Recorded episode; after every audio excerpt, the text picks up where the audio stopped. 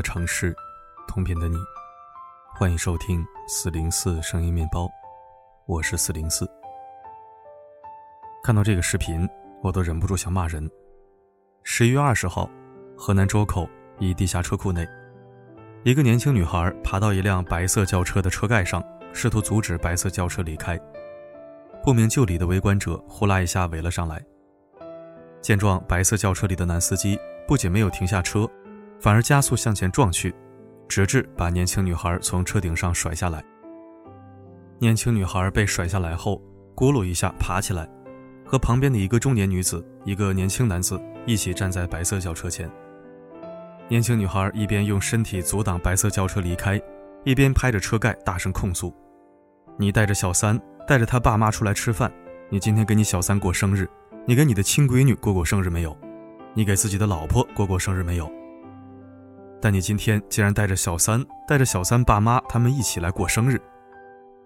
年轻女孩尖锐又悲愤的声音在车库里不断回荡，但这绝望的呐喊并没有唤醒白色轿车里的人。只见白色轿车再次猛地加速向前冲去，把站在车旁的年轻女孩、中年女子和年轻男子全部都挂在车上，向前拖行了几十米远。围观者在一阵惊呼中。心都提到了嗓子眼上，纷纷报警。警察很快到来，所幸被挂三人受伤并不严重。直到这时，人们才知道，白色轿车的男司机不是别人，就是年轻女孩的父亲。只是这个儿女都已经成年的父亲，早已出轨他人，家外有家，和第三者鬼混。事发当天，出轨男人带着小三、小三父母以及给小三过生日出去吃饭。被老婆和一双儿女抓个正着，于是才有了地下车库的一幕。为人夫、为人父的中年男人，管不住自己的下半身出轨别的女人，这并不是什么新鲜事。人们无法理解的是，就算出轨有了外心，这个男人缘何如此冷血无情，竟然对自己的亲生儿女动了杀心，不顾原配妻子和孩子们的死活，强行开车拖行他们几十米远。这哪里是出轨的问题，这分明就是犯法的问题。其实阳光底下并无新鲜事，很多看似极端又残忍的新闻里，都藏着真实又残酷的旧知。咱不说各大城市街头都上演过的男人和小三开车行驶在大街上，被原配当场捉奸后，男人猛地开车逃离，不顾死活的将原配甩到车流中。咱就说重庆姐弟坠亡案中。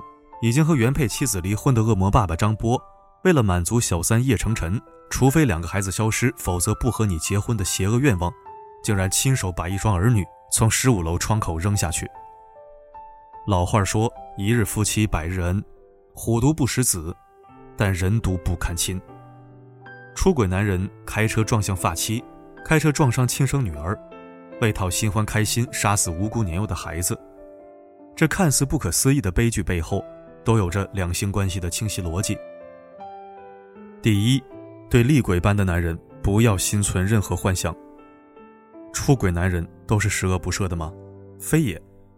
大部分出轨的男人在历经出轨偷情欲望满足的新鲜感后，会在愧疚感和责任感的带动下缓慢回归家庭。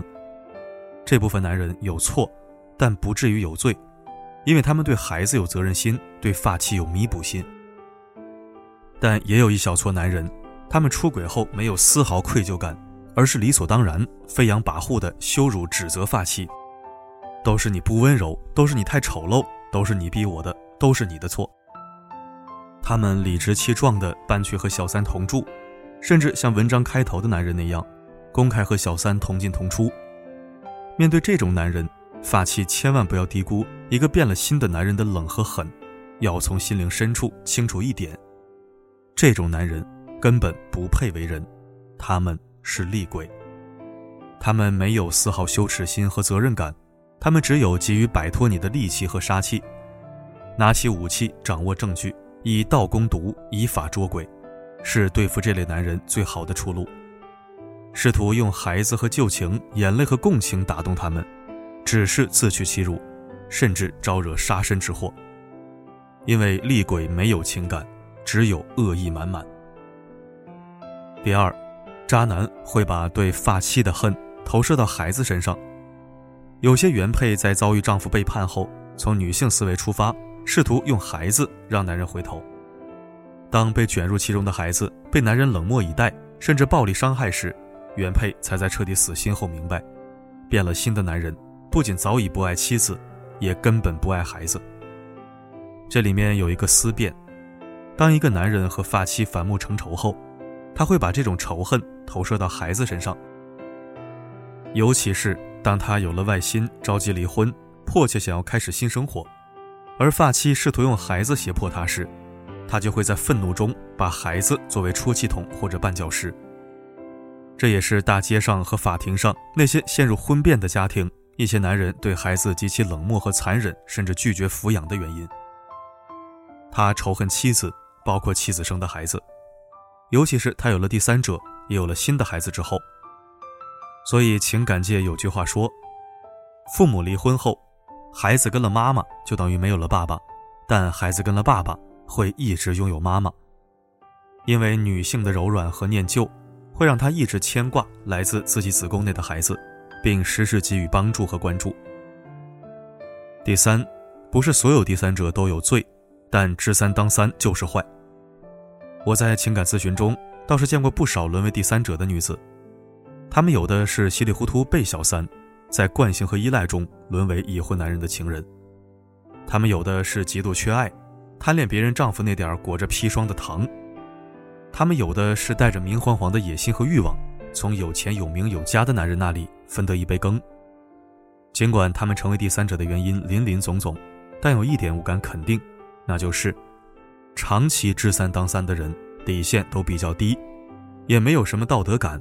更不要说羞耻心，而这种无底线、不要脸的行径，和他们原生家庭的教养有很大关系。文章开头河南周口这个案例，出轨男人带着小三一家人出去吃饭，被原配和亲生儿女捉奸，小三父母依然理直气壮地坐在车里，再次印证了这一点。这家女儿之所以沦为第三者，真的是有根儿上的原因的，因为她爸妈也不是什么是非分明的体面人。第四，因果真实不虚，时间会给出准确答案。我不迷信，也不信奉任何宗教，但我敬畏因果。我相信那些出轨作乱、不负责任的人会得到惩戒，或早或晚。我也相信那些知三当三、不知廉耻的人会得到报应，或金或明。重庆姐弟坠亡案中，被判死刑的张波和叶成晨，已经给了我们答案：恶人自有天收。坏人不得善终。文章开头那个坐在车里看着出轨男人撞向发妻和儿女的小三，不必嘚瑟太久，也会得到他的因果。一个男人连自己的亲生儿女都敢撞都敢杀，他还有什么是不敢干的？今日坐在车里笑，明日可能会躺在坟里哭。多少上位的小三都沦为了原配的命，那不过是置忠诚和责任于不顾的渣男。始终都是狗屎，只是脑子进水的女人，把他当成了香饽饽。所谓悔不当初，不过是因果自然成熟，果报自动显现。是的，沸腾的男欢女爱，终将会沉积于人间烟火。但一个人对尘世、对自己、对他人的柔情，会成为星星般的永恒。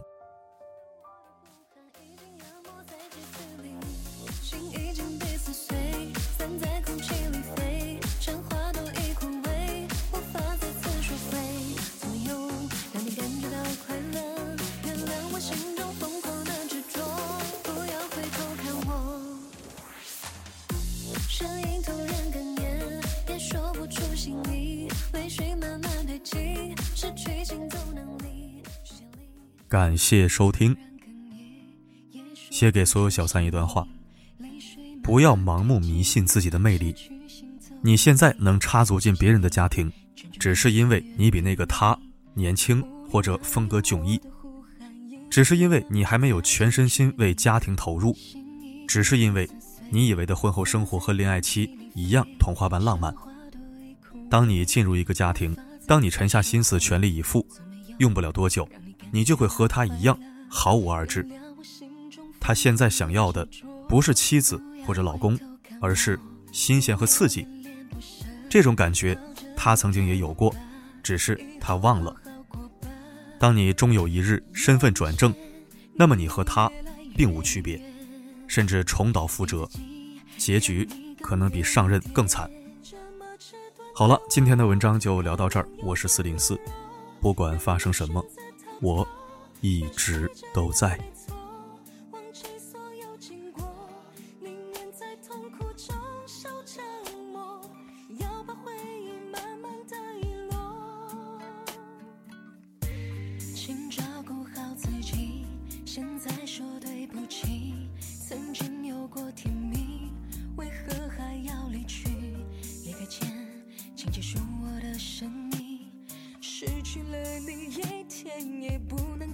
去生存下去。你知道，现在我已不能退，走到无法挽回，快要崩溃，你却还要从容面对，怎么会？是我哪里不对？你为什么一定要离去？